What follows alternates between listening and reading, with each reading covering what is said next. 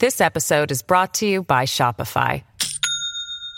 Do you have a point of sale system you can trust, or is it a real POS? You need Shopify for retail. From accepting payments to managing inventory, Shopify POS has everything you need to sell in person. Go to shopify.com slash system, all lowercase, to take your retail business to the next level today. That's shopify.com slash system. Ryan Reynolds here from Mint Mobile. With the price of just about everything going up during inflation, we thought we'd bring our prices down. So to help us, we brought in a reverse auctioneer, which is apparently a thing. Mint Mobile unlimited premium wireless. Ready to get 30, 30, bit to get 30, bit to get 20, 20, 20, bit to get 20, 20, bit to get 15, 15, 15, 15 just 15 bucks a month. So, Give it a try at mintmobile.com slash switch. $45 upfront for three months plus taxes and fees. Promo rate for new customers for limited time. Unlimited more than 40 gigabytes per month. Slows. Full terms at mintmobile.com.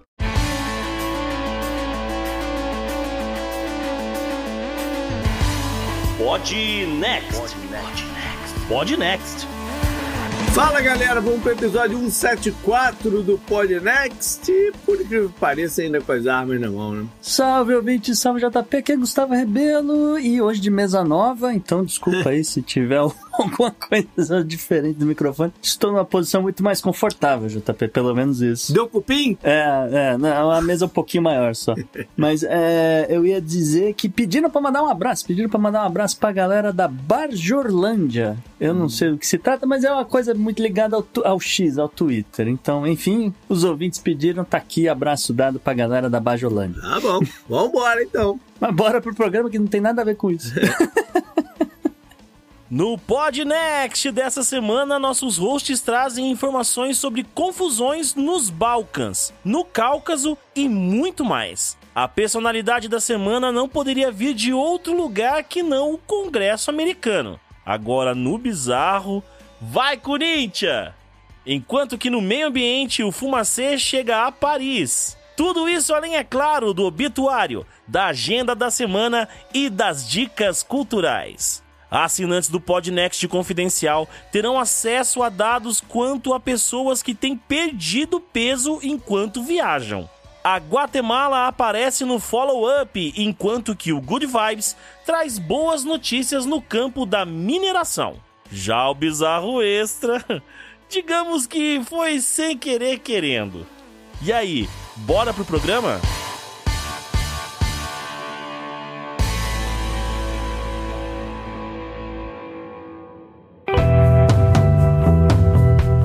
Assunto quente da semana.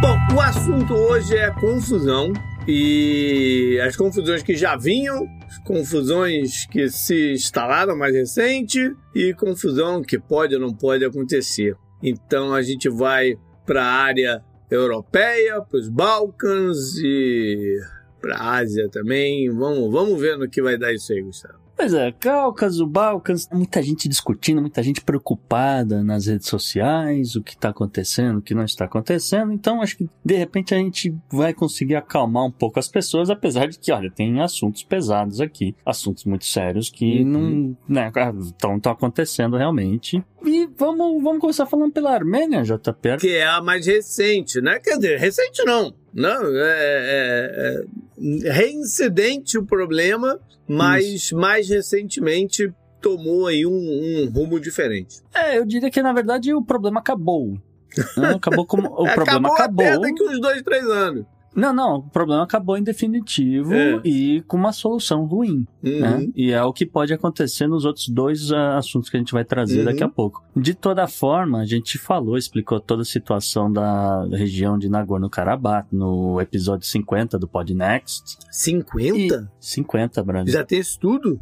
De tempo? É. Caramba. Foi com, foi com o Heitor, né? Com o Heitor, é, a, a Isa também. É, lá atrás a gente já tinha falado do assunto, né? Num, num programa, um dos primeiros que a gente fez, é, que, era, que o tema era conflitos. A gente falou sobre ele, aí voltou mais a fundo, mas eu achei que era mais recente, caramba. Não, 50, que foi a última vez que estourou a guerra. Uhum. Né? A gente pegou o Heitor de, pô, Heitor, vambora, vamos gravar porque começou outra guerra, né? E aí, bom, o resumo do contexto todo, todo motivo para acontecer essa guerra tá ali presente no, naquele episódio. O que aconteceu de 2020 para cá foram algumas escaramuças aqui e ali, gente morrendo aqui e ali, e mais recentemente, agora no mês de setembro, a gente, uh, aliás, um pouco antes de setembro, na verdade, o Azerbaijão foi lá, fechou o estreito que dava acesso a essa região de Nagorno-Karabakh, tava sufocando os caras lá, sem deixar passar caminhão com comida, uhum. mantimentos, etc, etc, etc.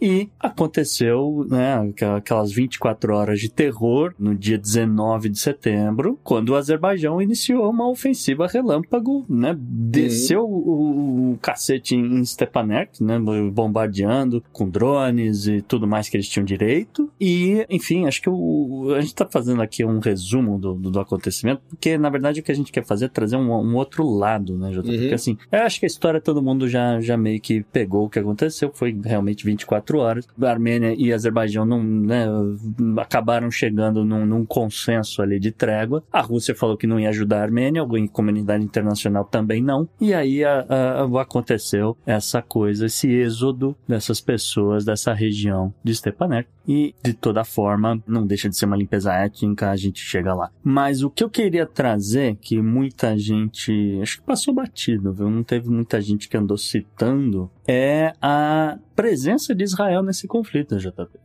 porque, né, como eu falei, acho que eu, realmente de todos os assuntos, esse aqui é um dos assuntos uh, menores, vamos dizer assim, mas é significante que esse último, principalmente esse último ataque, tá, ouvinte, em, em Stepanakert, houve ali o registro de drone suicida Harop, mas também registraram outros drones, né? O Hermes 450, os Orbiters uh, 1, uh, 1K, 2 e 3, uh, todos eles de fabricação pelas indústrias aeroespaciais de Israel. Uhum. E lembrando que realmente, olha, existe uma relação forte entre Israel e Azerbaijão, mas que muitas vezes acaba sendo discreta. E, né? e esse papel nesse conflito, ele, ele é mais uma prova disso, tá?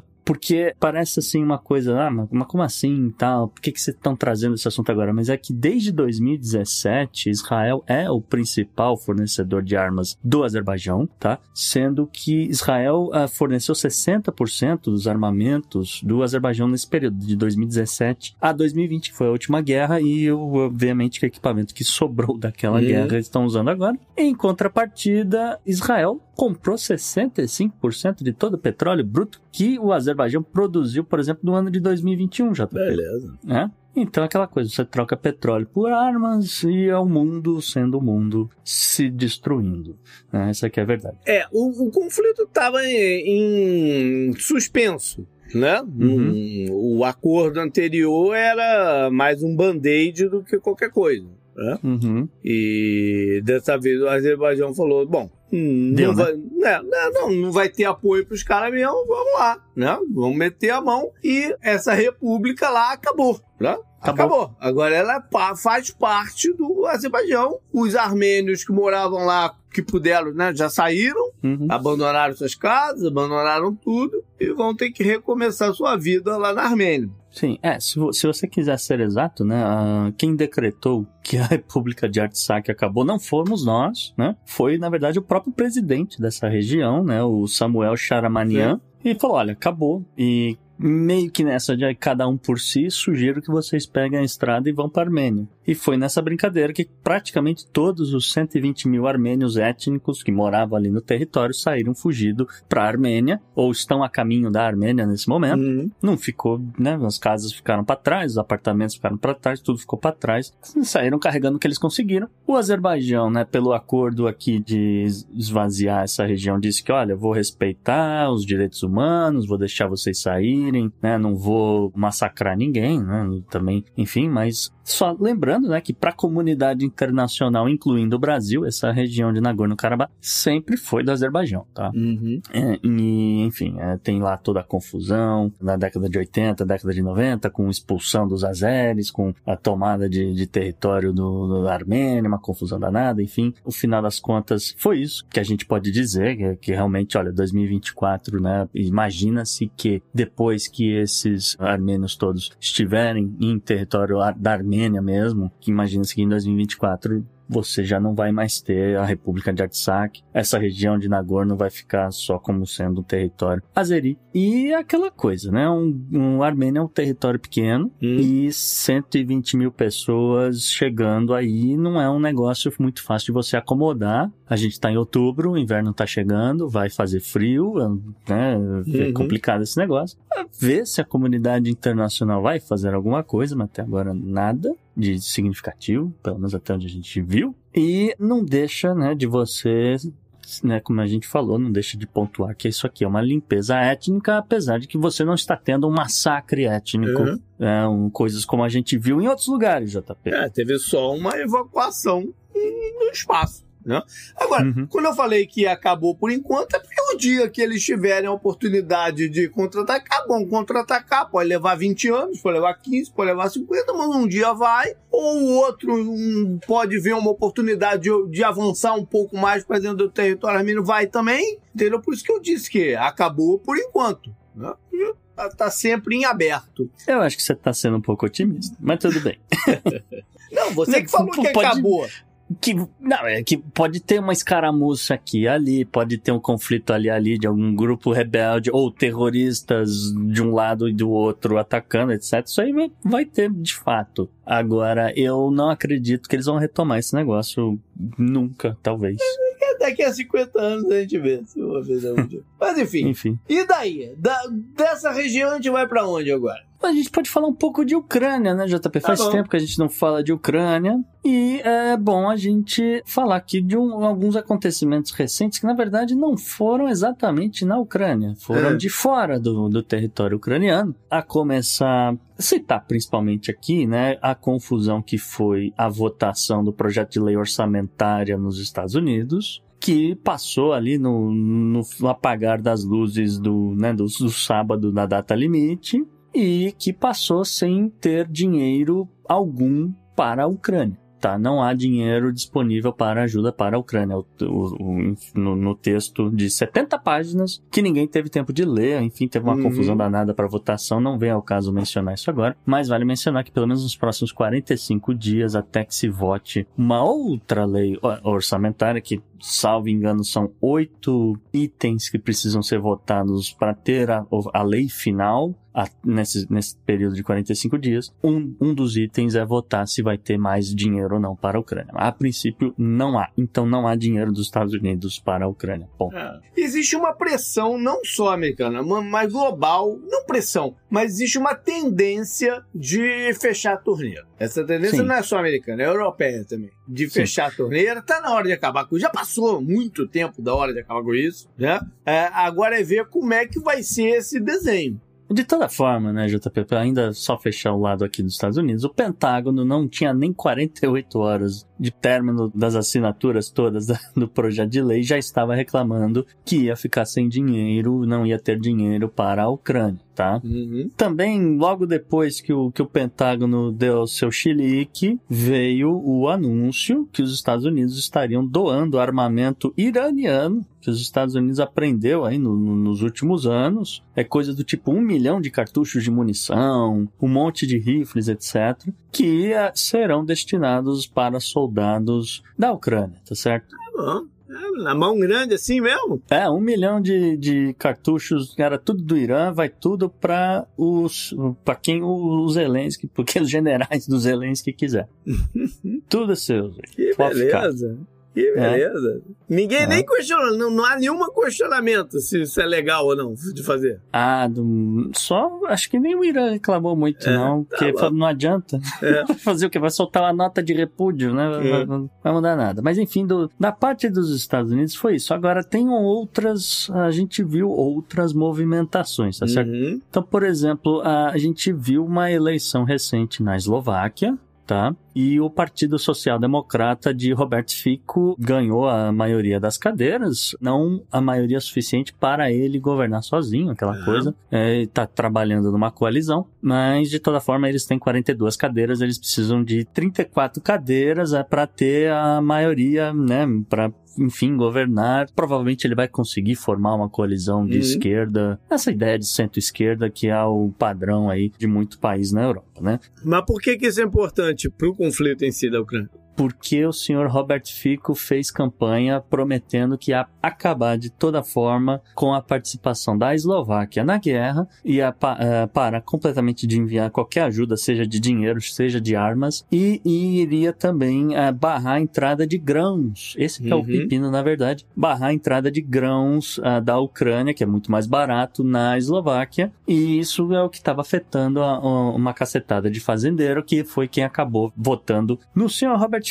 JP. Então, ah. tem um fator aqui de agronegócio importante na Eslováquia por conta dessa briga com os grãos. Por que a gente explicou isso, né? Uhum. Tinha acabado o, o acordo de escoamento de grãos pelo Mar Negro. Então a Ucrânia falou: bom, eu tenho meus grãos, vou vender para quem quiser comprar. Então um monte de fábrica, de tudo que você conseguir imaginar, ouvinte, panificadora, indústria que faz macarrão, de abacato na Europa, falou: eu vou comprar o trigo da Ucrânia abaixo do preço do mercado porque eles não têm para quem vender, né? E aí esse negócio estava entrando na Europa, entrando na Europa e acabou azedando essas relações de governo com, com agronegócio em vários lugares. Sim, mas onde é que entra a Polônia aí? Porque a Polônia era o país mais aliado da Ucrânia nesse conflito todo. Mas a, a Ucrânia botou um pé no freio aí recente. E acho que tem a ver com essa conversa aqui. Sim, a Polônia é um dos principais produtores de, de trigo na Europa também, JP. E estava de novo, né? Tem a fronteira lá com a Ucrânia, estava entrando refugiado, estava entrando um monte de, de grão de trigo e esse negócio estava indo para essas fábricas, etc. Então a galera olha, ah, eu vou pagar aqui mais barato pro grão da Ucrânia e que se dane o grão da Polônia, eu compro isso depois. E aí os fazendeiros, a base aliada do governo polonês, aquela coisa toda, falou, não rola. E aí a Polônia bateu o martelo e falou: olha, acabou a ajuda militar uhum. para a Ucrânia e acabou dinheiro para refugiado. A gente já tem um grande número aqui de refugiados, já estamos ajudando bastante,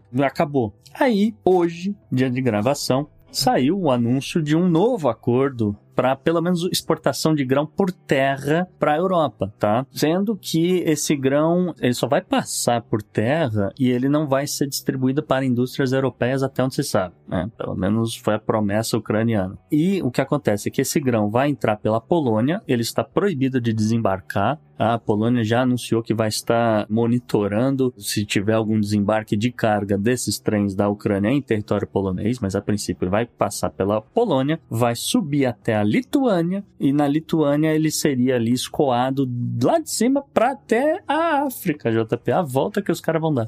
Caraca. Ou seja, ele vai percorrer ali o caminho. Se parar para escoar, vai levar porrada. É de fato o corredor polonês. Isso aí, bacana. É um corredor polonês, literalmente. tá bonito.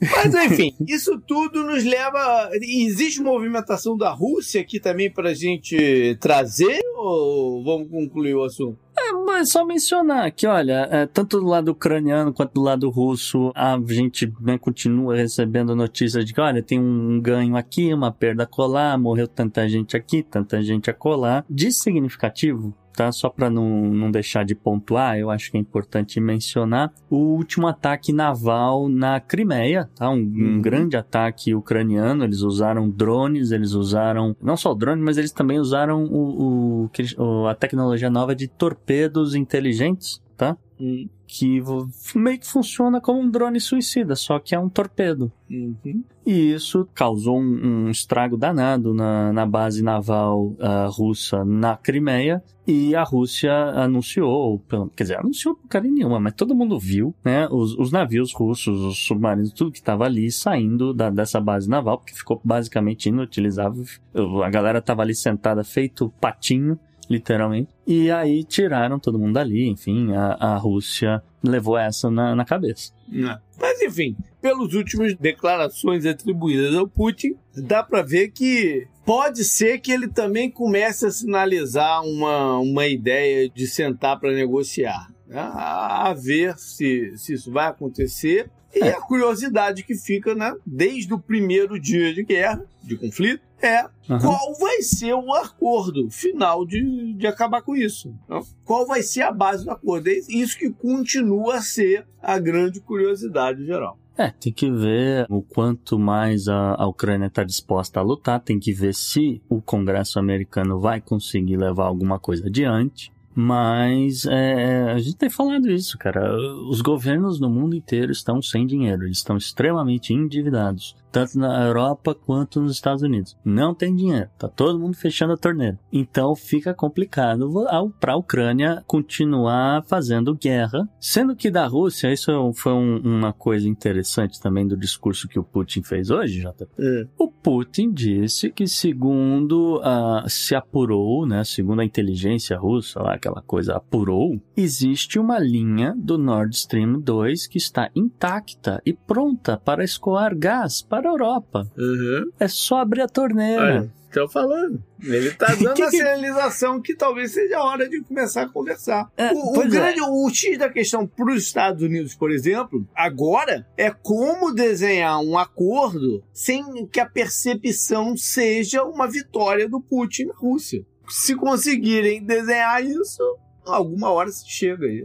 Eu não sei, eu espero que a, a paz realmente volte para a Europa. A Europa está hum, passando muito aperto aí com inflação, com a economia muito mal, entrando em recessão, etc. E tem Olimpíada chegando, tem um bocado de coisa acontecendo. Seria, acho que de interesse de todos os governos ali que esse negócio acabasse o mais rápido possível. Tá? É. Isso aí realmente não vou tirar essa razão de você. Mas tem gente que quer brigar, né, Jota? Sempre tem. Sempre disposta, né? Sempre tem. A começar pelos Estados Unidos. Sempre tem gente querendo brigar. Só que tem limite, né? Tudo tem limite. Tem limite. E as pessoas também não são tão, vamos dizer, burras assim, né? Mas vamos falar um pouquinho aqui da, da situação na Sérvia e na situação do Kosovo, porque muita gente estava em pânico essa semana, dizendo que, ah, meu Deus, vai começar um conflito novo no Balcãs. É, já era. É, vai, vai tudo pelos ares. E não é bem assim, mas vamos, mas vamos contextualizar esse negócio, que isso aqui foi meio que uma novidade, né? Que foi o seguinte, dia 24 de setembro, né, aconteceu, entre dia 23 e dia 24, foi na madrugada, aconteceu um ataque terrorista na região de Banjska, que fica no norte do Kosovo, e é uma região que tem uma maioria de simpatizantes da Sérvia, tá? E foi uma, enfim, uma confusão generalizada. Pelo menos quatro kosovares morreram, sendo um policial. Oito desses sérvios terroristas acabaram morrendo. E, e eu estou chamando de terrorista porque foi a designação internacional para este conflito, tá? Tanto os Estados Unidos quanto a Europa, quanto o resto do mundo, todo mundo chamou de terrorismo. Pelo menos mais três sérvios acabaram presos, tá? E, de toda forma, né, o que, algumas coisas que aconteceram. A primeira coisa que, que, que chama atenção, JP, foi o senhor Djokovic. O tenista? O tenista. De novo. De novo. Foi lá na, na rede social dele, que tem uma cacete, milhões de pessoas milhões de pessoas seguem o cara, porque realmente ele é um fenômeno no tênis, mas na vida o cara tem seus problemas. E, enfim, de toda forma, ele colocou lá um, uma imagem, como se fosse assim, velas, né, como se ele tivesse uh, acendido velas para esses sérvios que morreram em conflito contra os, os kosovares por causa de, de, um atentado terrorista num monastério, né, numa igreja uma, ortodoxa, etc., no Kosovo. Tá, então o cara foi lá e colocou isso, deu um rebu danado, muita gente pedindo para os patrocinadores cancelarem ele porque o cara tava passando a mão na cabeça de terrorista. Uhum. Então teve, teve esse negócio, só queria pontuar isso em primeiro lugar. Em segundo lugar, que chamou a atenção foi um sujeito chamado Milan Radojcic, ele que é vice-presidente do partido a Lista Sérvia, tá? Que é um partido do Kosovo. Tá. E segundo, né, esse cara foi preso, só que ele foi preso na Sérvia. E na Sérvia ele teria confessado que planejou esse atentado todo, que era na verdade para ser muito maior do que foi, tá, JP? Eles tinham como meta atacar e tomar pelo menos 37 pontos estratégicos Caraca. nessa região de Banjska. Eu não sei como é que eles iam fazer isso, porque como a gente tá falando aqui, ó, é três que morreram, oito que foram, aliás, oito que morreram, três que foram presos, mais não sei o que. Não tem tanta gente assim para tomar 37 pontos estratégicos, tá? Onde é que tá essa outra galera? Entendeu? Onde é que eu tô querendo chegar? Será que essa galera não tá escondida nessa região?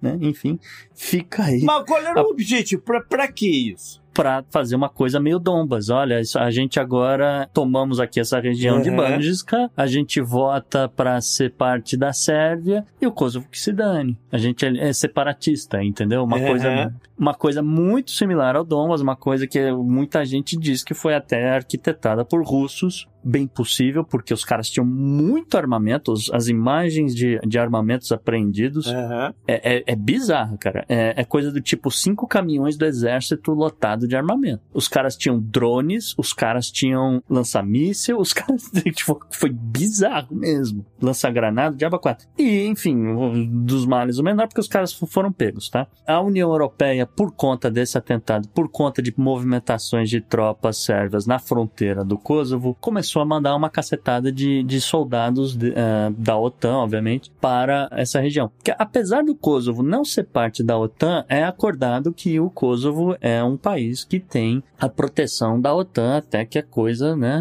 um dia talvez tenha paz. É mais ou menos essa ideia. Então, a Bélgica tá mandando soldados, a Alemanha, a Itália, todo mundo tá mandando pro Kosovo. Pra Ucrânia, não. Pra Uhum. Ucrânia não tem acordo nenhum, entendeu?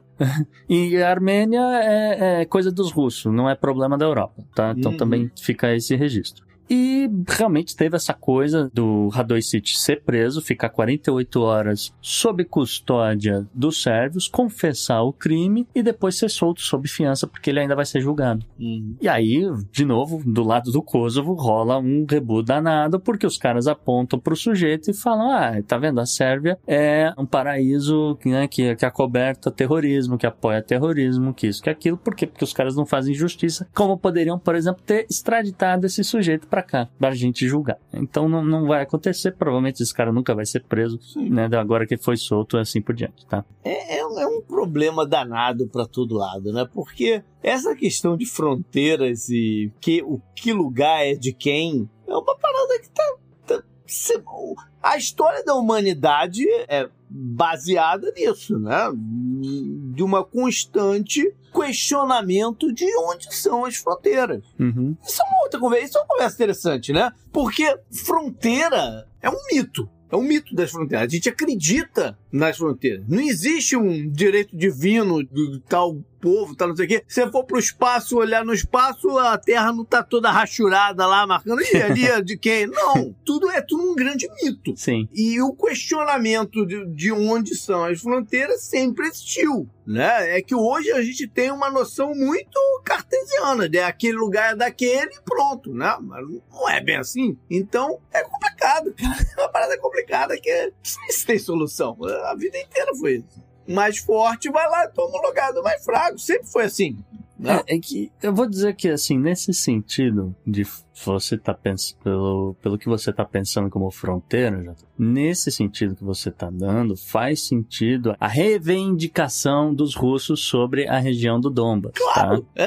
Claro que, Que é faz. falar, olha, eu não quero fazer parte deste país, eu quero fazer parte daquele outro país. E você tem uma maioria que pensa dessa forma. Claro então, é, ah, talvez não seja 100% da população, mas que tem uma maioria que tá, não, não faz a menor questão de fazer parte da Ucrânia, você realmente realmente tem, tá? Agora, no caso do Kosovo, você vira e mexe, olha e observa essa movimentação de, olha, tropas da Sérvia vão lá, cercam a fronteira. Aí vem as tropas do Kosovo e da OTAN e fazem a mesma coisa. Aí as tropas da Sérvia vão embora. Aí as tropas do Kosovo vão embora. Aí dá, dá ali mais três semanas, volta todo mundo, começa a fazer exercício militar de aba 4. Isso, tá, isso acontece todos os meses, Uhum. todos os anos, porque ninguém é tonto, né?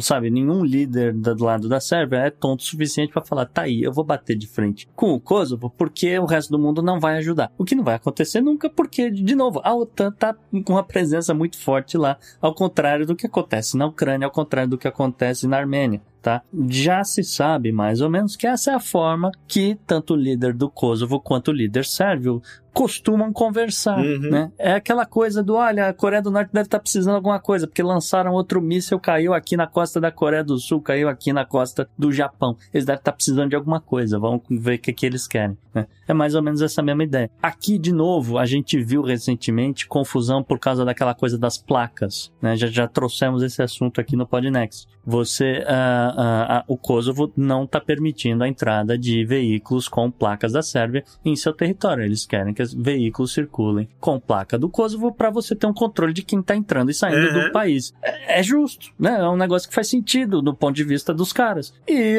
isso aí não agrada a galera da Sérvia porque isso implica em reconhecer a existência do Kosovo. Né? Então tem um, um pouco de problema nesse sentido. Agora, tem um, um, um a mais aqui, tem uma cereja nesse bolo aqui dessa conversa entre Sérvia e Kosovo, JP, Uhum. que se você se lembrar, o presidente atual da Sérvia, o Vucic, ele chamou uma, uma snap election, né? Ele deu, uma, Uhum. deu aquele Sim. migué no parlamento para ver se ele consegue reforçar a posição dele para ter mais força para governar dali, dali para frente, tá? Ele ainda não marcou as eleições. A tentativa é que essas eleições aconteçam agora, dia 17 de dezembro, ainda esse ano, tá? E ele, ele, ele mostrar força, obviamente, contra o Kosovo, ele ganha voto, entendeu? Uhum. Então é bacana você colocar tropa na fronteira tal. E isso é muito interessante, porque, como você diz, a Sérvia nunca reconheceu o Kosovo, né? Pra eles não existe o Kosovo. Não existe. Sim. E dentro da verdade deles, isso- é a verdade. Né? Não, não, não, Uhum. não existe o Kosovo. É uma forçação de barra ter aquele país ali. Ah, O grande problema é que não, não existe, de fato, uma.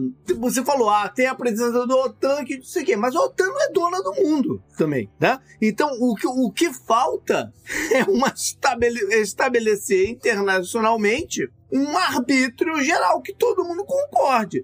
Talvez, Sim, talvez, um dos desenrolares que pode ser positivo do fim do conflito na Ucrânia seja uma remodelação do Conselho de Segurança da ONU e que esse Conselho de Segurança da ONU passe a ser de verdade um gestor mundial. Entendeu? Que, que diga É. de verdade. Ou você, assua- você não aceita? Você não aceita, você também não, a gente não te reconhece mais e passa o rolo compressor na Sérvia. Entendeu?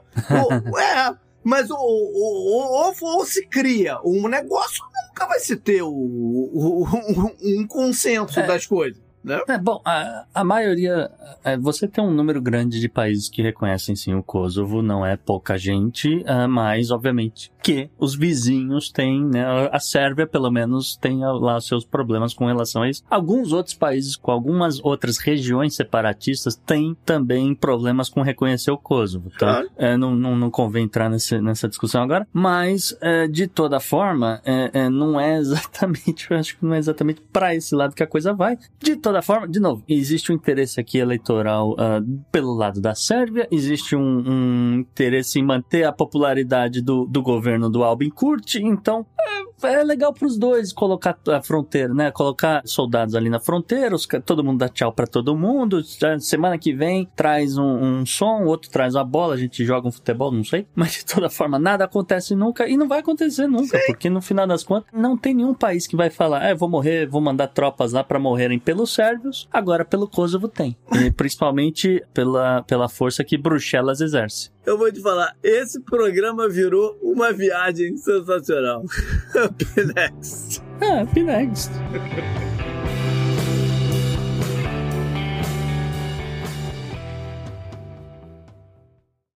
This episode is brought to you by Shopify. Do you have a point of sale system you can trust, or is it a real POS? You need Shopify for retail. From accepting payments to managing inventory, Shopify POS has everything you need to sell in person. Go to shopify.com slash system, all lowercase, to take your retail business to the next level today. That's shopify.com slash system.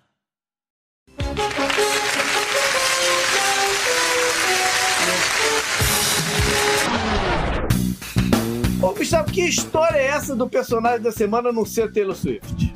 Não é a Taylor Swift ainda, JP. Se ela, bom, se ela não for essa semana, não vai ser nunca mais também, porque só se falou na Taylor Swift nos Estados Unidos. Ah, eu falo da TT outro dia. o personagem da semana não pode ser outra pessoa que não o ex-presidente do Congresso americano, Kevin McCarthy, JP.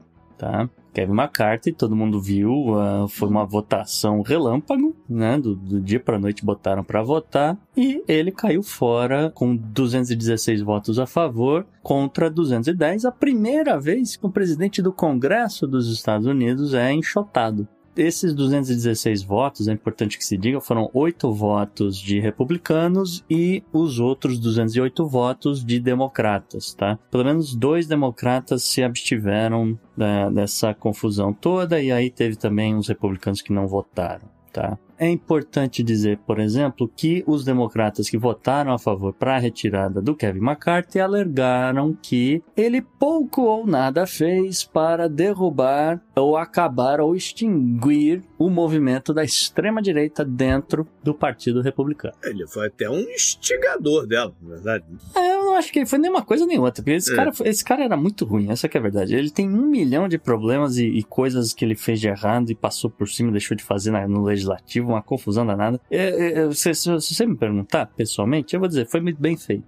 foi bem uhum. feito ele ser enxotado, tá? Do ponto de vista do Partido Republicano, é um problema muito sério, e do ponto de vista do establishment em Washington, também está sendo um problema muito sério, tá? Então, uhum. Então, uh, você viu personagens como a Hillary Clinton saindo em defesa de Kevin McCarthy, você viu uh, uh, os senadores, tanto o Chuck Schumer quanto o Mitch McConnell, quanto outros caciques grandes dentro do Partido Republicano, todos eles defendendo Kevin McCarthy, que era um cara do Tea Party. Longe de ser moderado, na minha opinião. Tá? Uhum. Longe de ser um cara moderado, mas é, no final das contas ele, ele se provou um cara incompetente de segurar essa onda. Tá? O fato é que também é, é bom que se pontue uh, os últimos, fora o McCarthy, os últimos, os outros dois presidentes do Congresso que eram republicanos, nenhum deles continua na política, tá? Uhum. Os dois meio que se aposentaram. É, pode fazer lobby, pode estar tá fazendo alguma coisa assim, mas não, não são mais congressistas, não estão mais pleiteando mais nada, não, não querem nem saber dessa coisa, tá? Essa aqui é a verdade. Porque não dá, né? segundo os próprios caras, não dá, cansou, não dá, não rola, por causa de confusões internas do próprio partido que não se entende, não sabe o que quer ser da vida, o que quer fazer. Porque, acho que a gente já mencionou isso aqui também, mas não custa lembrar que, olha, houve um movimento dentro do Partido Republicano para colocar alguém que defendesse valores mais conservadores, etc, etc, durante a década de 80, que culminou com o senhor Ronald Reagan sendo eleito presidente, tá? É, passou-se o tempo, não sei o que, veio uma segunda onda mais neocon, mais evangélica, agora é, levando é, em consideração algumas coisas que aconteceram entre a década de 80 e, e a, o final da década de 90, que foram usadas como, como um instrumento de campanha e colocaram lá o senhor Bush lá na Casa Branca. Veio uma terceira onda depois do governo Obama com o senhor Donald Trump e a galera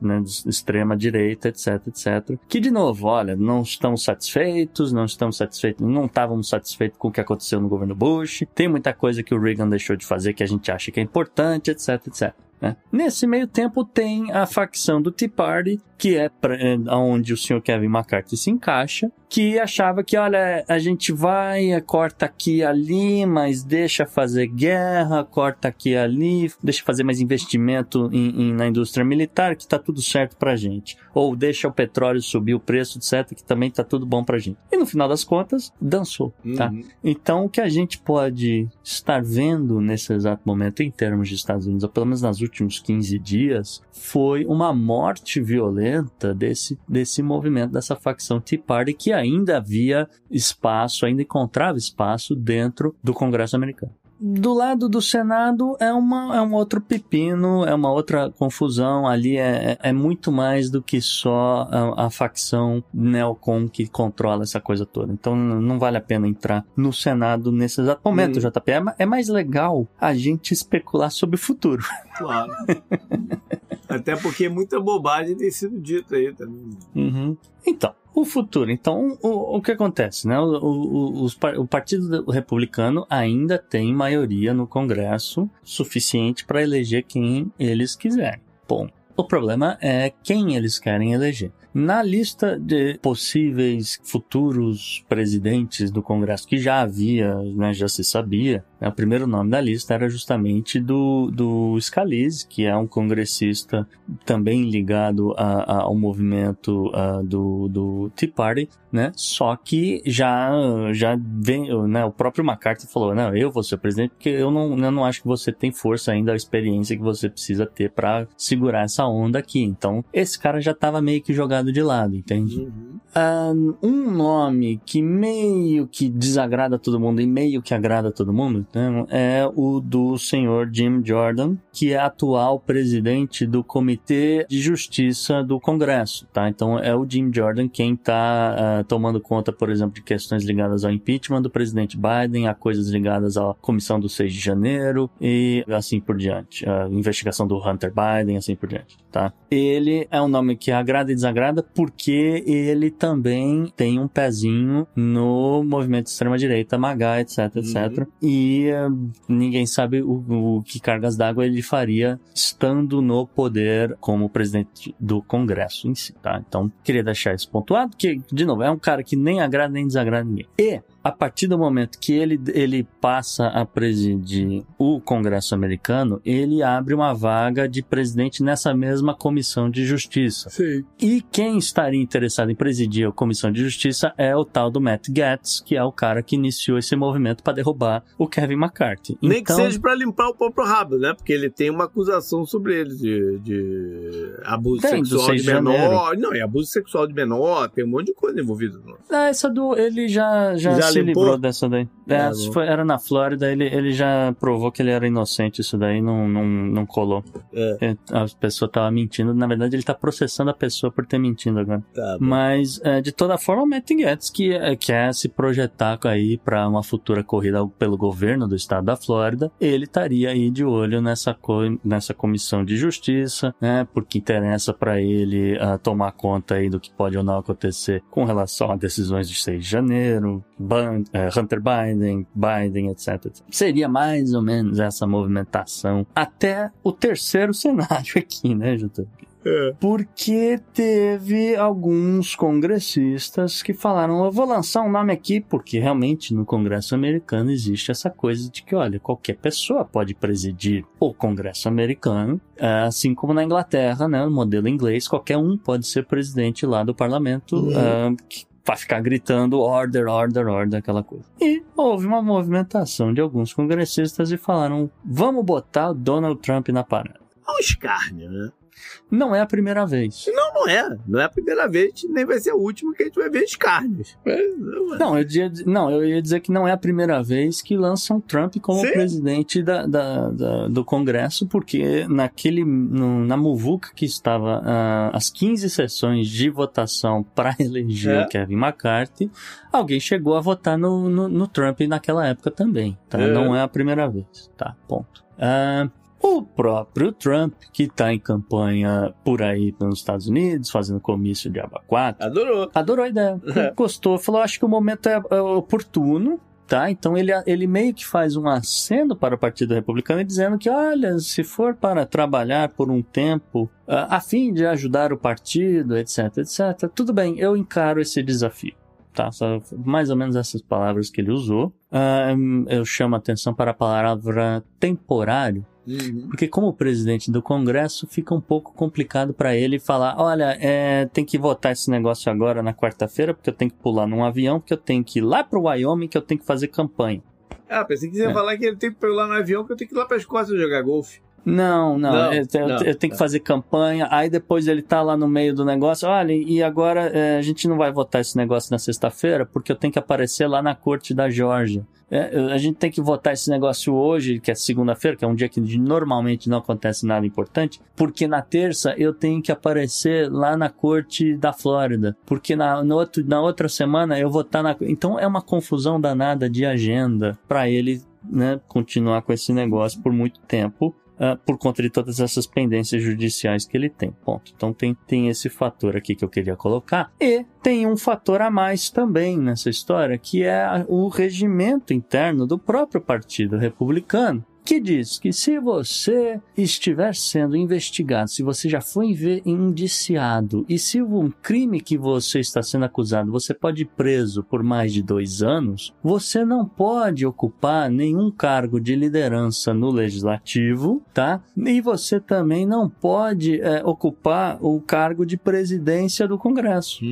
Ou seja, o que está acontecendo aqui, na verdade, é o próprio Trump estar explorando esse mecanismo do regimento interno do Partido Republicano, que já havia sido o especulado também que seria um mecanismo para derrubar a chapa do cara, se ele fosse condenado ou algo do tipo na justiça, um provável crime que ele precisaria passar preso mais de dois Uhum. anos. Tá? Então havia essa especulação de que, cara, não, não importa né, se por algum motivo os delegados resolverem nomear esse cara para ser presidente, etc., ele tiver voto suficiente, havia essa especulação de que, olha, não, o regimento interno diz que não pode, então ah, cancela esses votos, vai para o segundo colocado. Tá? Então é uma forma também do Trump estar explorando ah, o posicionamento do Partido Republicano. Tá?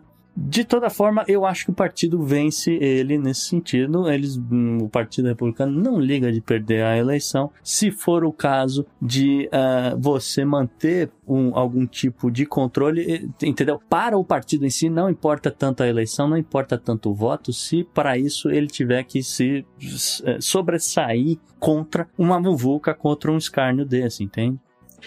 E é possível pela lei? É possível. Mas jamais ele teria hum, um consenso do. Pra, pra- pra- então, eu disse, é um escárnio. É um... Não, ele, ele é, ah, vamos supor que o negócio vá adiante, que ele jogue o nome dele lá na banca, porque realmente você também, ele, porque ele pode dizer, ah, eu, eu- então eu não vou, não vou fazer parte mais do Partido Republicano, mas bota meu nome aí que eu vou ser speaker. Ele não tem 218 votos. Óbvio, óbvio que não tem. Jamais eu consegui um consenso desse. Enfim, up next.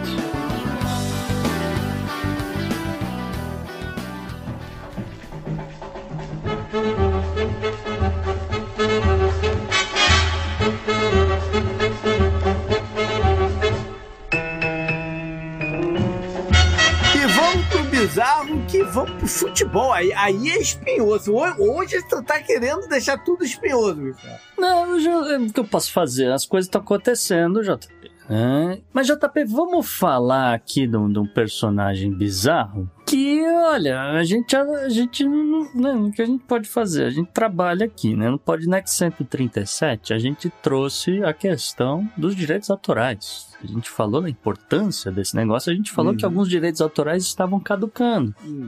A gente falou como é que é complicada essa relação é, com o KD, com outras coisas, enfim. E aconteceu, mas não aconteceu como quem a gente achou que fosse acontecer, né? Mas é, de toda forma, a gente tem que falar do Corinthians. Por quê? O que, que, que eles aprontaram? Ele perdeu o jogo. Pois é, JP, o Corinthians a fase não tá ajudando, mas não deixa de ser muito bizarro o que tá acontecendo com o Timão, né? Timão, o Esporte Clube Corinthians Paulista, precisou entrar com uma ação na justiça por conta de duas produtoras, ah, editoras musicais, vamos dizer assim, que alegaram restrições no uso do direito do próprio hino do clube.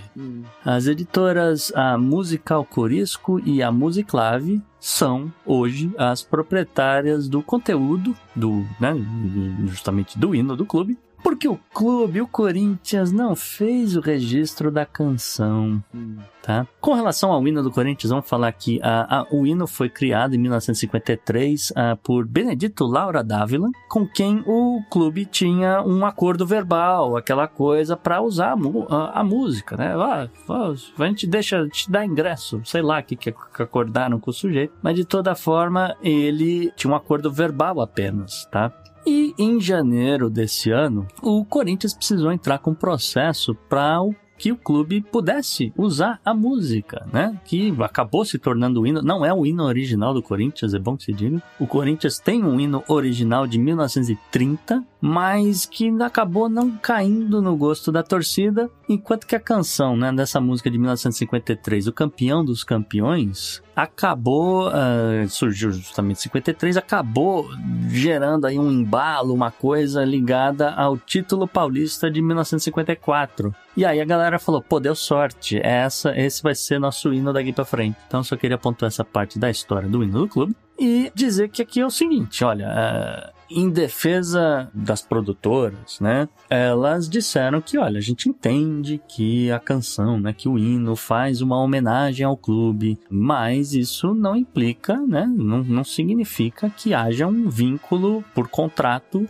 de propriedade, uhum. tá? E as produtoras afirmam que, olha, ainda existe um contrato de cessão de direitos autorais, mas que os herdeiros dos compositores, né, do, enfim, de, que fizeram a música, etc, etc, eles receberam valores, né, como parte do acordo entre, né, o, o as editoras e, e os donos dos direitos autorais. Então não tem muito o que fazer aqui, né? As editoras, inclusive, elas não se opõem ao Corinthians continuar executando o hino desde que pague royalties. Né? Então, é, enfim, essa que é a situação. Estão brigando na justiça e as editoras defendem que, olha, o Corinthians não apresentou qualquer prova substancial que ateste o acordo anterior de 53. Uh, não, há, não, não há nenhum uh, contrato dizendo que aconteceria após a morte do compositor e assim por diante. Quando ele morreu? O Benedito morreu em 85, JP.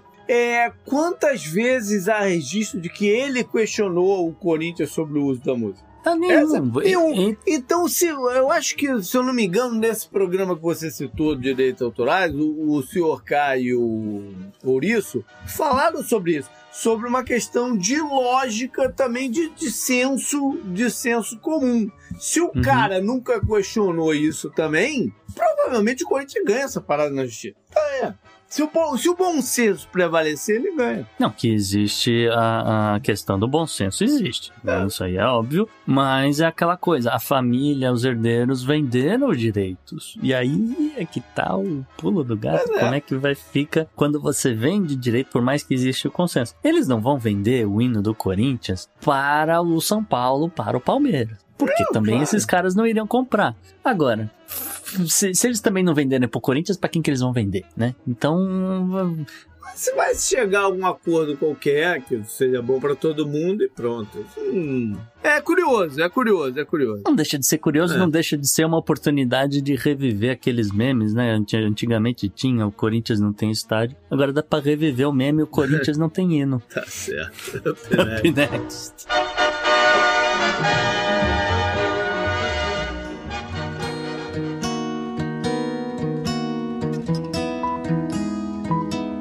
E JP, mais uma semana, mais uma semana com uma penca aqui no obituário. É, já tem um tempinho que o obituário estava em, em, suspenso, né, no programa, mas agora, agora vem, vem com tudo. Uhum. Porque, primeiro, é, veio a notícia da morte da senadora americana, a Dianne Feinstein. E a gente uhum. falou sobre isso já há um tempão, né? Sobre como ela estava mal, como era uma forçação de barra ela continuar uhum. no cargo e tal. É como ela já tinha passado procuração para as filhas para cuidar do inventário, isso, do, do isso, da herança, isso, etc. É, isso aí. Enfim, o falecimento dela criou uma situação desconfortável para o Partido é, Democrata, mas parece que eles já estão solucionando, né, Gustavo? É, não, resolveram em, em 24 horas, né? Porque é, é curioso que na, na penúltima vez que teve é, o governador, ou que foi inclusive o próprio Gavin Newsom, precisou nomear uma substituta para uma cadeira no Senado pela Califórnia, e por conta da vacância da Kamala Harris, ele acabou, né, substituindo. Levou, salvo engano, cinco semanas. Mas no caso aqui da Diana Feinstein, não deu nem 24 horas, né? Não deu nem tempo de esfriar a cadeira, inclusive porque Diana Feinstein trabalhou no dia da morte dela. Ela Olha. votou o JP. Ela votou e morreu algumas horas depois, né, durante a noite,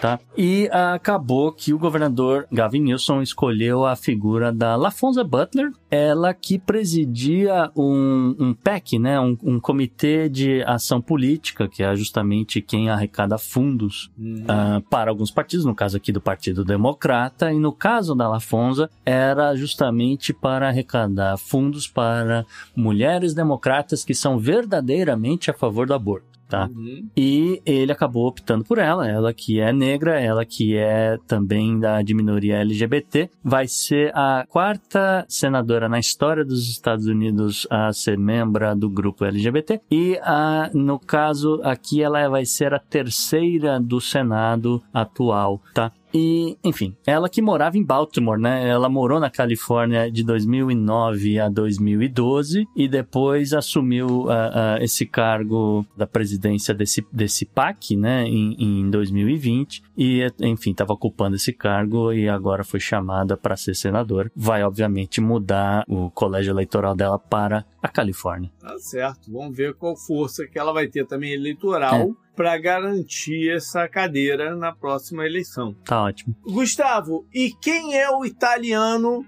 Matteo Messina Denaro, que faleceu também é, há pouco tempo? Então, uh, o Mateu, a gente trouxe também essa notícia lá no episódio 137, ó, coincidências incríveis, JP, mas ele, naquela época, a gente contou que, olha, ele era chefe da máfia da Cosa Nostra, estava desaparecido na Itália, desaparecido na Sicília, etc. Só que pegaram o cara, eh, né, já tinham dado voz de prisão, etc., 30 anos atrás, enfim, Uhum. pegaram ele quando ele estava ali em Palermo, ele que precisou visitar uma clínica particular para tratamento de câncer. Então, Uhum. ele já tinha sido julgado em Absente, já tinha sido condenado à prisão perpétua, e foram lá, pegaram ele, levaram ele preso e ele literalmente morreu na cadeia. E é, é considerado o último, o último mafioso do mundo, assim, no, no modelo tradicional, né? Ou não? É, tecnicamente, acho que você tem razão, sim. É. um último grande chefe da máfia, talvez faça mais sentido. Agora eu quero falar de uma mistura de máfias e crime organizado e política. Porque aconteceram dois é, assassinatos barra execução no intervalo de 24 horas, um no Brasil e um nos Estados Unidos, que colocam em xeque a- até os princípios da democracia. E aí a gente, eu tô falando dos Estados Unidos, mais especificamente na Filadélfia, o jornalista chamado Josh Kruger, que foi assassinado em casa. Esse cara era uma voz ativa na comunidade LGBT+, e liberal e tudo mais. Ainda não se sabe o que, que aconteceu. Foi identificado uma pessoa né, é, suspeita, mas não tem um nome ainda. Tem que se entender muito bem os motivos desse assassinato. Assassinato de jornalista é uma coisa muito séria, porque pode ter fins de interesse, de calado, né, de voz ou de hate, né, de crime de ódio. Tem que se entender muito bem o que, o que aconteceu. É, como curiosidade, salvo engano, esse Josh Kruger, ele era um sujeito que defendia muito a política das armas nos Estados Unidos. Uhum. Ou, eu digo defender no sentido de que, olha, defende que haja mais controle. Tá? Uhum. Sobre as armas, porque ele, ele dizia, olha, a Filadélfia, ela é um- uma cidade que é mais liberal, que é mais democrata, que tem mais controle sobre armas, etc. E aqui a violência, né, os crimes de morte, de homicídio, etc., causados por armas de fogo, está diminuindo. E aí, ah, em, em- várias instâncias ele disse isso, e aí, Uhum. enfim, ele mesmo acaba sendo é. ah, assassinado, salvo engano, sete tiros, JP. Pois é, é uma, uma execução, né? Ao mesmo tempo, no Brasil, aconteceu um, um fato muito lamentável no Rio de Janeiro, em que quatro médicos, né, foram que estavam lá na cidade e tal, não sei o quê, a visita, foram baleados, três deles faleceram, o outro está no, no hospital, sendo que um desses que morreu é irmão, se chama Diego Bonfim, é irmão da deputada federal Sâmia Bonfim, que é uma das vozes mais ativas liberais que tem no Congresso brasileiro, participa da CPI do, do MST, né? Foi oponente do, do Bolsonaro nesses últimos anos. Enfim, é uma voz que a direita brasileira tem uma um, ojeriza, né? Então tem que se entender também muito bem o, o que, que aconteceu, estão todos os sinais de execução. Está acontecendo uma coisa muito curiosa, que é uma eficiência da polícia do Rio de Janeiro, que nunca se viu, em menos de 24 horas já estão solucionando o caso. Né? Sim, é, eu- isso que eu ia, inclusive, ia, ia citar aqui, ó, É. o, última- o último desdobramento desse caso aqui, que a, a polícia está trabalhando com a hipótese que segundo os caras, é, parece que foi o que aconteceu. Havia uma ordem ah, no dentro do tráfico de drogas no, no Rio de Janeiro para executar um sujeito chamado Tailon Barbosa. Tá? Aham. E esse cara, esse tal de Tailon, era assim, um, um doppelganger do, do, de um dos médicos que morreram, o Perseu Almeida. E- Ele mais 100 mil pessoas que tem o mesmo tipo físico, né? Mas enfim.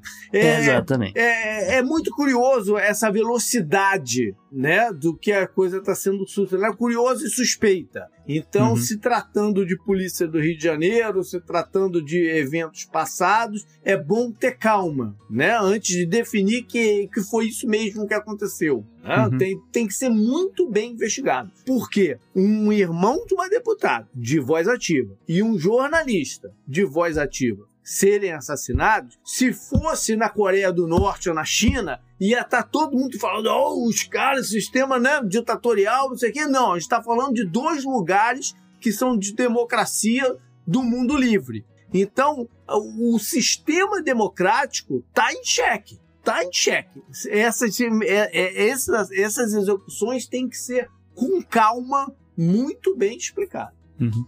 Up next. Up next.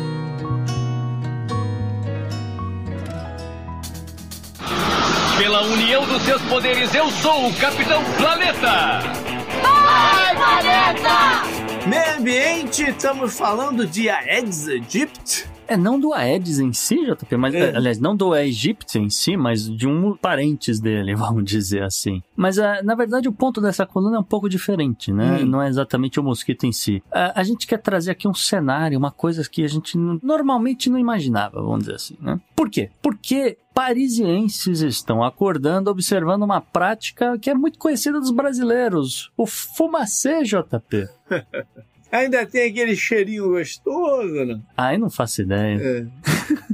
Mas olha, isso está acontecendo porque autoridades francesas passaram a fumigar a cidade contra mosquitos. O evento foi uma confirmação tangível daquilo que já se suspeitava há muito tempo pelas estatísticas de saúde pública: a dengue, a doença que pode ser mortal. A doença tropical. Uma doença tropical, uma doença de país de terceiro mundo, uma doença de, de, de, sabe, não é coisa aqui da gente europeu, não sei o quê. Enfim, a dengue chegou em definitivo à Europa. Em 2022, a Europa registrou mais casos de dengue adquirida localmente do que em toda uma década. O aumento representa uma ameaça à saúde pública e uma oportunidade, vamos dizer assim, de mercado para vacinas, enfim, né? É. tratamentos eficientes contra a dengue, etc., outras doenças, etc., passem a ter uma aceleração, a ganhar mais atenção das indústrias, aquela coisa toda, né? No final das contas, havia sim uma negligência, a gente sabe, uma negligência da indústria farmacêutica para estar fazendo isso, porque realmente não é um troço que tem aqui na Europa, né? Não é um troço que tem aqui que a gente vai eh, se importar tanto. Enfim, agora parece que alguém vai dar atenção. Eu chamo isso de karma. Mas de toda forma, a princípio, né, você pode olhar para isso e falar: bom, agora vai ter uma solução, né?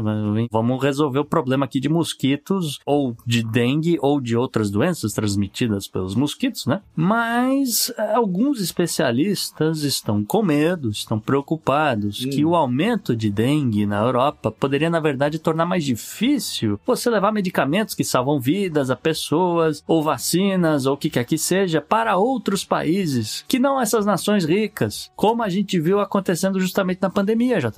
De toda forma, só para colocar isso em números, o Centro Europeu de Prevenção e Controle de Doenças mostraram que em 2022 a Europa registrou 71 casos de dengue, sendo 65 na França e 6 na Espanha. França que vai ser palco de uma Olimpíada em 2024 e a Espanha que vai ser sede de uma Copa do Mundo. Até agora, o mosquito parece que está confinado, vamos dizer assim, está restrito ao sul da Europa. Só que a Bélgica, JP, lá no norte, a Bélgica lançou um app onde o povo, o seu público pode tirar fotografia, onde pode avistar um mosquito, onde pode ter um pneu com água parada, aquela coisa toda, né? um foco de proliferação de mosquito, aquela coisa. Enfim, tem um app na Bélgica preocupado com isso. Tem que preocupar mesmo. Porque eles não sabem lidar com, com a situação. Né? Eu já até brinquei uma vez que o dia que a dengue chegasse aqui nos Estados Unidos ia matar de milhão. Porque a quantidade de. Os caras não sabem lidar. A quantidade de piscina Ah, é. mal ab- né, abandonada e. Céu aberto, né? Putz, ia ser um- uma Uhum. devastação. Mas assim, é, só com ainda relação à questão de insetos na Europa, JP, tem mais um, um desdobramentozinho aqui que eu quero pontuar, porque é importante. Paris também está vendo problemas com percevejos de todos os tipos. Cientes de que as Olimpíadas estão se aproximando, como eu mencionei, trens urbanos, ah, suburbanos, perdão, e o próprio metrô acabaram sendo retirados das suas linhas para fins de limpeza e em fim de captura desses insetos. Parlamentares da extrema-direita, inclusive, brandiram um frasco com ah, esses, esses percevejos em plena Assembleia Nacional. Ah, hotéis estão com problema de, de bed bugs, né? Que é Sim. justamente percevejo, é um percevejo, né? E tá sendo, pô, o que tem em Paris é o hotel, já pensando nas Olimpíadas, etc. Então toma essa aí, mais um problema para a cidade. E o vice-prefeito de Paris também aí andou alertando sobre essa questão do flagelo dos percevejos, né? Uma coisa, enfim. Enfim, tudo isso para dizer o que, JP? Que o negacionista do clima, ele pode Ah! questionar o termômetro, ele pode questionar, quer dizer que termômetro tem viés ideológico, ele pode dizer o que ele quiser. Agora, ele não pode negar enchente em Nova York, ele não pode negar mosquito em Paris, ele não pode negar percevejo na cama dele do hotel em Paris. Tá certo? É mesmo. Tá tudo, tudo tá relacionado. Up next. Up next.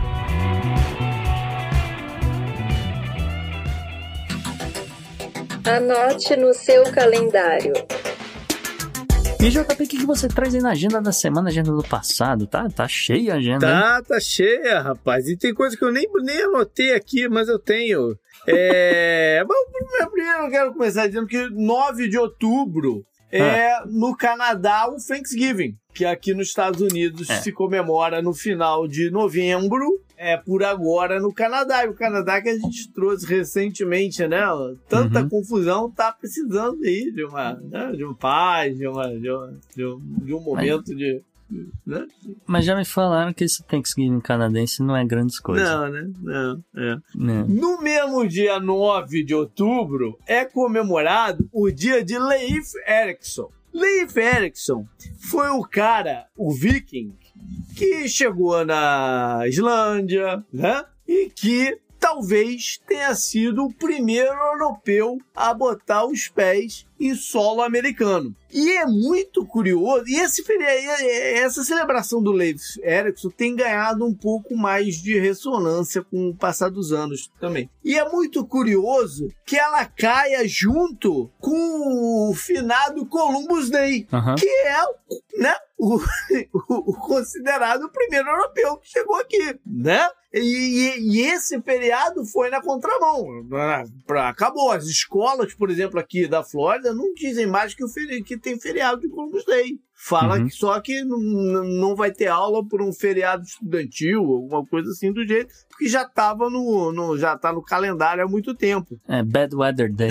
Já viu? é. Bad Weather Day. Ah, porque a gente tava antecipando que podia ser que tivesse um furacão, pelo menos na Flórida. é. Ou ah, nos estados do norte, ah, porque pode ter uma nevasca, uma coisa assim. Tá? Bad Weather Day. ah, se tiver ruim de neve, não sei o que, a gente repõe a aula Tá certo. e por aí vai. Tá certo. Dia 10 de outubro é o Dia Mundial sobre os sem teto. É, de conscientização, de procuras de alternativas, soluções né, é, dentro das cidades. E tem algumas coisas interessantes é, sendo experimentadas aqui nos Estados Unidos, no Canadá e em alguns outros lugares. Vamos ver né, o, o- quanto que isso vai à frente nos próximos anos. Dia. Agora, essa aqui é interessante, eh, Gustavo. Eu tenho sempre trazido alguma em relação à comida. Eu ia perguntar, não ia ter, pô? Tem. Dia 13 de outubro é o Dia Mundial de Comer Ovo. Ovo? Ovo que é. é até, um, é até um alimento que se consome quase que diariamente em alguns lugares. Aqui nos Estados Unidos é muito consumido, Ah, né? E, é, aqui em casa eles consomem muito ovo. Quer dizer, arroz com ovo é o feijão com arroz do japonês. Também, né? Também, isso aí. Então é o dia do Uhum. ovo. É, fica aí. Tem, é, é é é, pode ser qualquer prato com Qualquer ovo? prato eu tô com tentando, eu estou prato tentando seguir. É. Estou tentando seguir suas recomendações. Eu preciso saber se faço um omelete. Não, só não deixe de comer um ovo no, no dia 13. Cuidado com a salmonela, então. E no dia 13 também é o dia sem sutiã. Olha, Peraí. é. É o dia mundial do topless, é isso? Não, pra você andar. Não, a mulher, no caso, né? an- andar com, com a sua roupa, mas sem usar sutiã, sacou? é, não deixa Tá bom. de ser também um dia de, de- de reflexão de empoderamento feminino, né? De, de- direitos Uhum. femininos, eu acho interessante. Tá bom. Vamos lá então para eleições. Não tem nada esportivo para trazer hoje. Vamos direto para eleições e tem um bocado dela. Só lamentar o Corinthians. Vamos começar com 10 de outubro. A eleição é na Libéria. É eleição geral, presidente e congresso. O atual presidente é o senhor George Weah. Aí você- a galera vai pensar, já escutei falar nesse nome. Sim, é o antigo craque de futebol, do Milan e de outros, né? Um- Foi um baita jogador, a galera ma- mais antiga vai lembrar. Foi um baita jogador. Inclusive o filho dele joga pela seleção americana hoje em dia. Sim. Né? O filho dele joga pela seleção americana. Mas ele foi um cracaço, né? E é o atual presidente da, da Libéria. A eleição é em dois turnos. O Congresso tá bem dividido. E o adversário dele é o mesmo da eleição passada, de 2017. Um ex-vice-presidente da Libéria chamado Joseph Bukai. Tá certo. Dia 14 de outubro é na Austrália, mas é um referendo. Hum. E é um referendo muito importante, que é o referendo das vozes aborígenes. Hum, E é um assunto bulha na Austrália. Uma muito bulha. De reconhecer eles como o- os habitantes originais da, da Austrália, que tipo de representatividade eles vão ter em congresso e tal. É, é bulha. É bulha. A Uhum. galera tá achando que não vai passar. Que não vai passar, mas ainda existe alguma chance. Vamos ver o que, que vai acontecer. tá bom. Dia 14 também, logo ali pertinho, tem eleições na Nova Zelândia. 120 cadeiras em disputa. É, O atual né, primeiro-ministro, que é o Chris Hipkins, que sucedeu a Jacinda Ardern, ele tenta né, se manter à frente do país. Ele faz parte de uma coalizão do Partido Trabalhista com o Partido Verde, mas há uma preocupação aí que o Partido Conservador esteja ganhando terreno, ganhando né, momento para rivalizar aí de votos com a coligação. Nova Zelândia que pretende até 2025 ser o primeiro país do mundo onde ninguém fuma. Ninguém fuma. Tá bom. Ninguém fuma. Não vai ter fumante na Nova Zelândia em 2025, JP. Tabaco. Tabaco, é. Bom, mas acho que vale pra. Eles falaram Smoke Free Country, aí. então acho que vale pra tudo, viu? Temos, temos, temos que olhar isso direitinho. Outubro 15 é o segundo turno no Equador, Gustavo. Que a gente já Ah. fez um programa até, né? Sobre, sobre o Equador e tal. Então, os adversários é a Luísa Gonzalez, do Revolução Cidadã, que teve a maior votação no primeiro turno, 33,6%, mas ela não é a favorita a levar. Quem as pesquisas estão indicando quem deve levar é o Daniel Noboa, do NDA, que teve 23,5% naquela eleição que foi marcada pelo assassinato de um dos candidatos, né? Uma confusão danada que mexeu. Ah, morreu gente pra pois caramba. é, que tá? mexeu com o... com a dinâmica toda, né? Sim. E continua morrendo gente no É. Equador, tá? Com, com é, enfim, tiroteios aí ligados ao narcotráfico, etc. Enfim. O Daniel Noboa, ele é meio que outsider também, de certa forma, né? Ele vem de um ramo de entretenimento e tal, é, nessa pegada. Outubro 15, para finalizar, Polônia. E a Polônia de volta pra parada. O Senado e o Parlamento vão estar para jogo. 460 cadeiras. Cadeira pra caramba, né? Eu acho É. bastante, né? Para esses países da Europa, essa quantidade de cadeiras. Bom, 460. Vamos ver se o presidente, o Duda, e não deixa de, de algumas dessas coisas que a gente falou lá, lá em cima, né, na pauta quente, né, Uhum. dele, dele dando uma afagada no agro é, Sim. local, tem a ver com isso aqui também. Né? Tem a ver Não, com a tem, eleição. tem tudo a ver com isso daí. Tem tudo- porra, tem É. Tem tudo a ver Exato. com isso. Não é só a parte econômica, tem a ver também com essa Ah. eleição. O, é um país presidencialista, mas ele precisa do Congresso ao seu lado. Sim. Vamos lá para a parte histórica, então. Dia 9 de outubro de 2012 foi quando a at- ativista de 15 anos, a Malala, tomou um tiro. É. O atentado dela. Que, graças a Deus, sobreviveu, né? E se ela tinha voz ali aos 15 anos, a voz dela ressonou muito mais alto e ganhou Nobel e a parada toda, e é uma grande figura mundial. Outubro 10, 1973. Olha a confusão na política americana aí, Gustavo. Eu conheço a data. É, é. Por quê? Porque foi quando o vice-presidente renunciou. É isso aí. O Spiro Agnew, o vice-presidente americano, renuncia. E isso é uma parada inédita, o vice renunciar, Uhum. né? E o motivo é muito interessante, cara, porque foram cavucar e descobriram 29.500 dólares. Olha a ordem de grandeza de como mudou das coisas, né? Você tem que lembrar que o governo Nixon desatrelou lá o padrão ouro nos Estados Sim, Unidos, a né? confusão danada. É, mas é uma, é uma mudança na ordem de grandeza absurda, né? Hoje em Uhum. dia, 29.500 dólares é gorjeta que os caras dão, né? Ah, é. Mas esse foi o valor que complicou a vida do senhor Agnew, enqua- é, não reportado ao, né, ao imposto de renda, as paradas toda, enquanto ele era governador do estado de Maryland. Uhum. E, enfim, tomou um vulto grande e acabou com a pressão para ele renunciar.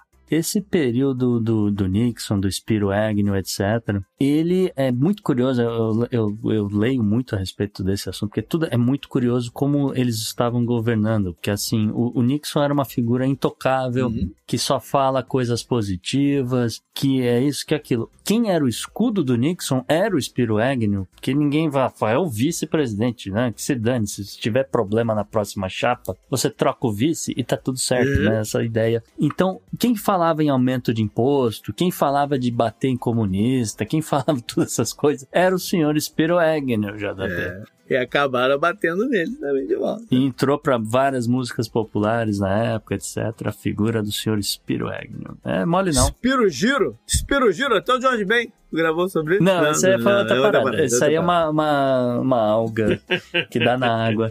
É, é sério. Tem nada a ver com isso, não. Pra fechar, então, 11 de outubro de 1968 foi quando a, miss- a primeira missão tripulada do projeto Apollo, a Apollo 7, foi Hum. para o espaço. E sob o comando de Walter Schirra, eles ficaram 11 dias em órbita, né? Abrindo caminho Uhum. aí para os estudos e para as missões seguintes que chegou à Lua. É. Vale lembrar que nessa missão ocorreu lá do espaço a primeira transmissão de TV ao vivo em órbita. Hum, É isso. Up next. up next.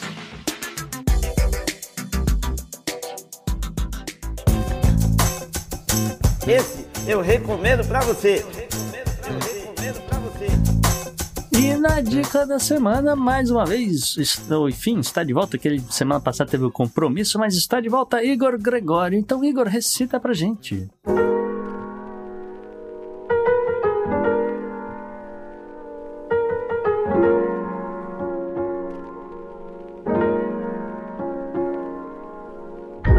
Olá, meu nome é Igor Gregório, sou um poeta paraibano que irá recitar aqui para vocês um poema. Quantas vezes repeti essa frase? Quantas vezes enfatizei aqui que sou da Paraíba? Quantas vezes essa informação foi relevante ou percebida? Não sei, não quero saber, mas repito e repetirei sempre. E faço isso não para me afirmar ou algo parecido, mas por orgulho. Orgulho de dizer que sou paraibano. Orgulho de dizer que vim do mesmo berço que Augusto dos Anjos, Ariano Suassuna, Lourdes Ramalho, Zezita Matos, Elba Ramalho, Chico César, Chica Barrosa, Pinto do Monteiro e tantos e tantos e tantos outros artistas maravilhosos que tanto fizeram e fazem pela arte brasileira. Ontem foi 8 de outubro, dia do nordestino, e podem me chamar de barrista, regionalista ou coisa parecida. Mas diante de tantos ataques que sofremos pelo simples fato de sermos nordestinos, eu digo: um homem sem sua raiz, é somente folha seca ao vento. O poema a seguir chama-se Sangue e ele diz assim: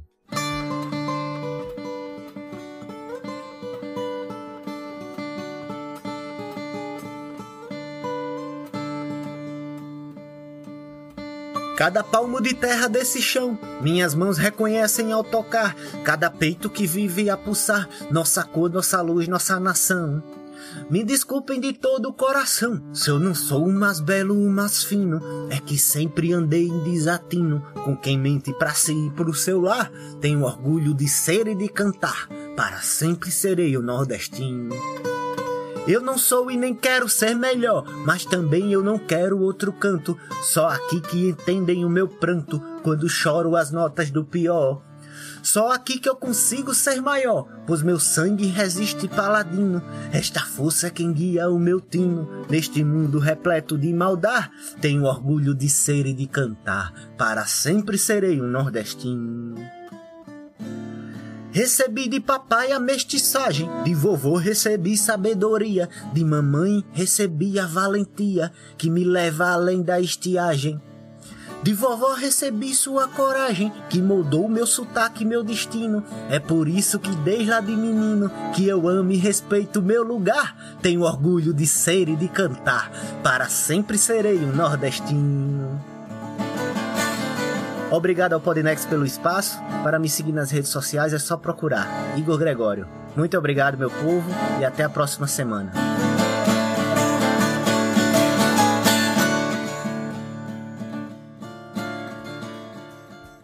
JP, qual é a sua dica?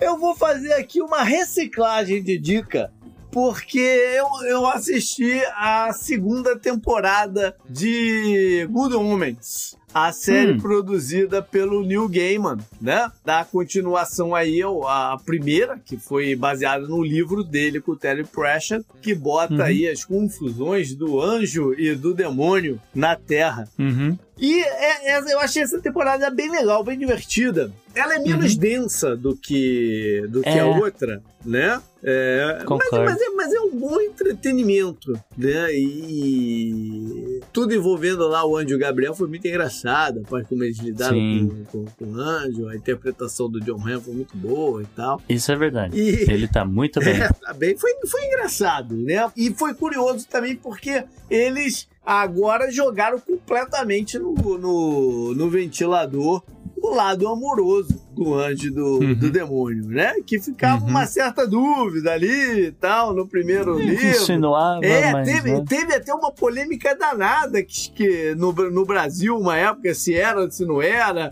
Chegou até Uhum. o Gamer e o Gamer falou: pô, claro que é, pô. Foi uma arroba famosa aí que chegou a marcar o Gamer pra falar que era um absurdo, tá trazendo tema, não sei o Ah. quê. Aí o Gamer falou: "Mas- mas é claro que eles são. foi, foi bem curioso isso, né? E JP, já que a gente tá reciclando dica, eu vou reciclar uma dica sua, Hum. se você me permite, que você, mas é que você fez em outro podcast. Você fez lá no Nerdcast, Hum. mas há mil anos atrás. Me lembra aí, então. E você, fa- você falou pras pessoas: olha, aproveitem em vida, vão assistir um show de rock, vão assistir um show de uma banda, uma parada dessa, porque vai acabar. Sim. Vai acabar, não tá vindo ninguém, é, sabe? E, e não tem. O pouco que vem, não, às vezes não tem tanto talento, etc, etc. E eu queria dizer que eu tive a oportunidade de ir no show dos Titãs que teve em Miami e foi do cacete esse Ah, show. Cara, que pena que eu não pude ir. Sim, foram 32 músicas, os caras ficaram lá duas horas cantando na idade que eles estão. Uhum. O, o- inclusive o, o Branco Mel lá com, com, com um problema de voz, que, né, de, do câncer que ele teve, etc. Então ele mesmo cantou cinco músicas, o cara tá completamente sem voz, no sacrifício e tudo. Então eu queria dizer que assim, pô, que fiquei emocionado de estar lá, de cantar essas músicas e ver os caras pulando como se tivesse Uhum. 17 anos. Isso também foi incrível. Enfim, Então, vou repetir a dica. Se você tiver uma oportunidade de ir num show, aproveita, porque vai acabar, cara. Vai, vai. E não, tem alguns também, vamos ser sinceros aqui. Tem alguns também que não, que não dá mais, né? Já é, já é meio forçação de barra. Então é bom Uhum. ver quando um, um como esse, como do, do Titãs, ainda consegue proporcionar um espetáculo, pô, de alto nível, como eu tenho certeza Muito alto que nível. foi. Muito alto nível. Beleza, galera. Foi esse o programa de hoje. Um programa meio viagem, mas espero que tenham curtido. Mande pra gente suas críticas, comentários, sugestões. É, o nosso e-mail é o contato arroba podnext.com, mas também troque uma ideia nas redes sociais. Se quiser direto no Twitter, ou X, como queira, é o JP Underline Miguel, mas também tem o Gustavo, na arroba Gu, underline Rebel. O Podnext você segue no X, no Instagram, no, no Blue Sky, onde quiser, procurando por arroba o Podnext ou só Podnext você encontra a gente. Maravilha, até mais. Valeu, um abraço, tchau, tchau.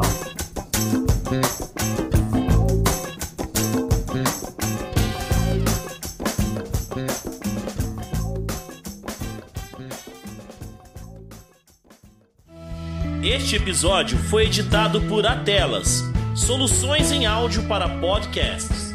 Encontre a Atelas nas redes sociais. É só buscar por arroba Atelas Edição.